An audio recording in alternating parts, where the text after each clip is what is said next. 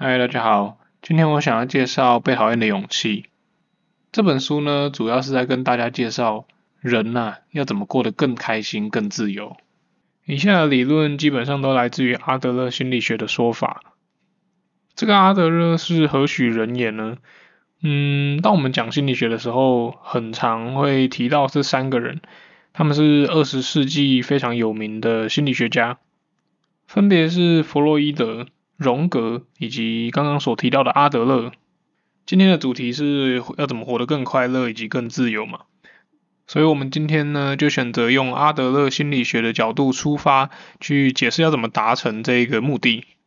第一个部分，我们必须要来聊一聊心理创伤。为什么我们必须要先聊一聊心理创伤的原因是，多数人开始在面对自己的悲伤、难过等等的情绪的时候。会把结论或者是原因丢给一个哦，我曾经受过伤之类的这种想法。所以，如果我们尝试去解决心理创伤，说不定我们就可以解决一部分的问题。呃，首先我们来聊聊要怎么看待自己的心理创伤。心理创伤很可能来自于你过去成长的经验中，它可能来自于你跟家人的相处，你跟长辈的相处，你跟同才的相处。在这些经验中，如果你认为，嗯，他们对你造成了一些不可逆的影响啊，或者是甚至一些伤痕，那我们就有机会可以称这些经验是心理创伤。嗯，在我们说说阿德勒是怎么看心理创伤之前，我们先来说说弗洛伊德是怎么看待心理创伤的。弗洛伊德对心理创伤的看法呢，我们称之为决定论，那也叫做过去论。决定论的意思是说，你现在的人格或者是心理状态，是由于你过去所发生的经验或者事情所决定的。这就是为什么决定论也叫做过去论。好，所以当我们用弗洛伊德的决定论去思考心理创伤的时候，我们就会很容易去受到过去的束缚，因为过去的心理创伤已经发生过了。那不就表示说，我现在的人格已经是确定下来的了吗？那既然我们的人格已经被确定下来了，那不就表示说，我们所做的决策也会被这个人格所左右吗？听到这里，你有没有发现，这个命定论好像就是说，过去已经发生一件确定的事情，那就表示未来也已经受到了决定，这样一环扣一环，然后因果确定的状况。所以，我们也会将决定论称之为宿命论。我们使用弗洛伊德的理论来解释心理创伤的时候，就会有一个缺点，就是说，你现在的痛苦来自于你过去的心理创伤，但过去的心理创伤已经发生了，我们并没有办法去改变它。这是不是也同时代表着，我们就永远得不到幸福了呢？如果你用宿命论来看待你的心理创伤的话，那可能就会给人一种啊，我永远脱离不了这个轮回的感觉。那我们就来换一个角度，阿德勒是怎么去看待心理创伤的呢？阿德勒的看法叫做目的论。目的论对于心理创伤的解释是，我们人类会依照我们现在的目的，或者是想要达成的事情。来赋予过去的经验或者是心理创伤，他们该有的意义。我们举个例子好了，假设我们现在有一个人，他不太喜欢出去社交。如果是用弗洛伊德的决定论来看这件事情，那他可能是因为小时候啊有被同才排挤的经验，所以导致了他现在不太喜欢出门社交。我们如果用阿德勒的目的论来解释的话，就会变成。他不出门社交，其实是他的目的，可能是因为这样比较舒服之类的。那为了要维持这个目的，他就会把过去的某一段经验赋予一个意义，然后说，嗯，我就是因为这一段经验导致着我现在都不喜欢出门社交了。透过这个例子，我相信你不管对弗洛伊德的决定论，或者是阿德勒的目的论，都有比较概念性上的了解。我们前面有说到，我们今天主要会透过阿德勒的理论来讲解，也就是说，今天我们心理创伤的部分，我们介绍的这弗洛伊德跟阿德勒的两种理论，我们目前会比较倾向于用阿德勒的目的论来解释我们的心理创伤。为什么呢？因为假设我们今天如果用弗洛伊德的理论来解释的话，那不就表示我们人会受到过去的原因而行动吗？今天我们并没有办法坐着时光机回到过去去改变过去已经发生的事情，那是不是就等于人生已经束手无策了呢？为了要打破这种束手无策的感觉，我们选择用目的论来看待心理创伤这件事情。人没有办法坐着时光机回到过去去改变历史，但我们却可以容易的去改变我们行事的目的。也就是说，过去发生了什么并不重要，因为只要我改变我的目的，我就可以连过去都一同改变。利用阿德勒的目的论，我们可以更多的着重在现在。只要我们有勇气去改变我们的目的，那我们就可以改变过去心理创伤在我们心中的意义。这就是为什么我们今天更倾向于阿德勒的目的论的原因。好。说完了心理创伤的部分，我们接下来的第二个部分是人际关系。为什么要聊人际关系呢？因为阿德勒曾经说过，所有的烦恼都来自于人际关系。说到这里，可能会有人听了就觉得不太同意。虽然会有烦恼是来自于人际关系，这个没错，但怎么可能是所有的烦恼都来自于人际关系呢？这个未免太偏颇，也太独断了。不过，在我自己思考之后，我发现的确深究下去的话，的确是非常大部分的烦恼都跟人际关系是有关联的。举个例子好了，你可能会说，我的其中一个烦恼是我的薪水赚的不够多，那这个怎么会跟人际关系有相关呢？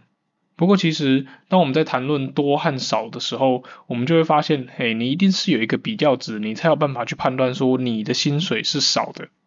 也就是说，你认为你今天赚的不够多，其实也是来自于你的人际关系，因为人际关系让你有的比较，才会让你自己觉得你的经济能力是相对较差的。也就是说，我们其实可以透过这个深究的方式呢，来看看我们的烦恼到底是不是多数属于人际关系。我这边就假设这个论点成真。也就是说，假设我们今天如果成功处理好人际关系的话，我们是不是就可以解决大部分的烦恼？所以第二个部分，我们打算要好好聊聊什么叫做人际关系，以及我们该怎么处理人际关系。如果人际关系处理的好的话，那就表示你所有的烦恼也都将随之消失。刚刚我们定义了所有的烦恼都来自于人际关系。但其实还有一个东西我们没有讲，那就是所有的幸福也来自于人际关系。也就是说，在阿德勒的心中，只要我们处理好人际关系，我们就可以活得快乐。在人际关系中，我们有三个羁绊，称之为我们人生的任务。什么叫做任务？任务就是我们不可能回避，也必须一定要面对的。而这个人生的任务，就是指工作、交友以及爱的这三种人际关系。我们从简单的开始，人际关系任务中的第一项，同时也是最简单的，就是工作上的交友。为什么它是难度最低的呢？明明我的同事整天都在那边唧唧歪歪的，而且明明就没有很喜欢，却还是一定要跟他在一起工作。其实在一起工作就是这一段关系的一个最大的重点。你可能会觉得跟同事有合不来的地方，但是因为你们有共同的目标，为了要达成那个目的。你们还是能够合作，这样子就已经是完成工作上人际关系的任务了。讲完了工作之后呢，我们的下一个人际关系任务就是交友。它是一种比工作之外更广义的关系，那它不像工作般有强制性，通常它就会发生在像学校的这种场合内。你跟学校的同学并没有一个相同的利益，而在时间上，他们某种程度上强制的把你们绑在一起。在这一种环境内呢，更容易进到交友阶段的人际关系。要跨出第一步，或者是在关系上有所加强，都是相对困难的。而从交友开始变得最大的不同点，就是必须要变得主动维持。而在交友关系之上，更为困难的就是爱的关系。爱的关系呢，大体上可以分成两种，一种是恋爱关系，而另外一种是家族与亲子的关系。有这两种差异呢，是因为恋爱关系是可以分开的，而亲子和家族的关系是不能够分开的，所以处理起来本质上就会有不同。而我们在这个爱的关系里面呢，最终的追求就是一种只要和这个人在一起，就可以自由尽情展现自我的这种感受，这样就是我们对爱的终极追求。没有自卑感，不必夸耀优越性，可以处于平稳自然的状态，这就是真正的爱。阿德勒并不认同束缚对方，当对方幸福，我们就单纯的给予祝福，这个也是他追求的爱。以上的工作、交友、爱这三种人际关系呢，当我们处理的好或坏，就决定了我们是幸福或者是烦恼。定义完了人际关系的三个种类之后呢，我们就来实际说说要如何处理人际关系。处理人际关系呢，我们定义了起点、中继站以及终点三个部分。起点是课题分离，中继站是达成横向关系。终点则是形成社会意识。人际关系的起点意味着我们要开始一段人际关系的时候，我们必须要采用的方式叫做课题分离。课题分离的意思就是说呢，把你跟我该负责的事项呢一刀切断。从今以后，我负责我的课题，而你呢负责你该负责的课题。以父母跟孩子的相处举例好了。父母可能会认为说呢，监督小孩子去上学之后的回家作业是我该负责的事情。小孩子如果没有完成来自学校的回家作业，那他明天就会得到学校的惩罚。也就是说，写作业这件事情呢，完全就是孩子的课题。家长不要过度干涉，也不用觉得我监督他是为了他好。我们要学习到的就是不涉入他人的课题。这个例子也带给我们一个概念，就是说我们要如何去定义说这个课题是谁的课题呢？要判断是谁的课题的方法呢，就是看如果出事了，谁会承担这一件事。以刚刚孩子读书写作业的那个例子来说，今天如果他没有写作业，受惩罚的是孩子自己，所以说这就是孩子自己的课题，父母完全不需要参与其中。可能就会有人觉得。这样阿德勒不就是在鼓励不要教小孩吗？并不是这样子，我们家长其实可以站在协助者的角色去帮助孩子。我们让孩子知道这是他的课题。如果孩子不写作业的话，家长是完全不会受到惩罚的。那我们能够给他的协助就是，假设他今天不会，我们随时在他的身旁提供支援。守护孩子是我们的课题，而超出这个职责的就是孩子的课题。所以说，各自都不要超越自己的课题。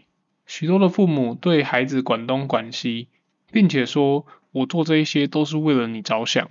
其实说出这种想法，实际上都是为了我自己而着想而已，根本就不是为了孩子。父母觉得怎样好，所以限制你去那样做，充其量不过是满足了父母的支配欲，满足了他的体面以及虚荣心等等。你今天认为孩子就读什么科系是更好的选择？所以说，你千方百计的插手孩子的职涯选择。你觉得医生好，所以你叫你的孩子去当医生；你觉得律师好，所以你叫你的孩子去当律师。但这一切都是你觉得的好。当孩子走了不是他自己选择的路，走了三年、五年之后呢，他发现了他自己并不喜欢。这时候他发现他的决定是由父母做的，但是痛苦却是由他自己承担。在这个课题以及承担的对象错位的情况下，你们的关系将会面临一个非常矛盾的状况。所以，人际关系的第一步，我们必须要做到课题分离。谁会承担后果，这就是谁的课题。那我们就不要插手别人的课题。由这个课题分离当做起点呢，我们的人际关系就可以进到下一个部分——中继站横向关系。跟横向关系相对的就是纵向关系。我们先讲纵向关系好了，这样子比较好举例。纵向关系就是上下关系，例如长辈与小孩、上司与下属、女朋友跟马子狗。有阶级的不同，就容易发生一个现象，那就是责备以及称赞。责备与称赞呢是一种赏罚机制。阿德勒是强烈否定赏罚教育的，因为不管是赏或者罚。两者都属于是一种操控。你用赏罚机制来告诉另外一个人这样是好，这样子是不好，这其实某种程度上是一种洗脑。每个人都要有能力来判断什么是好，什么是不好，以及自己想要做什么。当你尝试操控对方，或者是对方尝试操控你，这就是一种介入。介入的人呢，认为对方比自己低一等，将对方呢导往自己想要的方向，认为对方的方向是错的，自己的是对的，就是跟我们刚刚讲的课题分离是一模一样的概念，所以我们才会说是要借由课题分离来开始一段人际关系，而我们使用课题分离开启的人际关系呢，我们期待它是一段横向的关系。要判断一个关系是不是横向的关系，我们就可以看说呢，它是不是有责备或者是称赞这种类似的赏罚机制。在横向关系内呢，我们不用赏罚，我们不用介入与操控，双方之间呢为对方提供的是一种非介入式的援助。如果是在亲子关系中呢？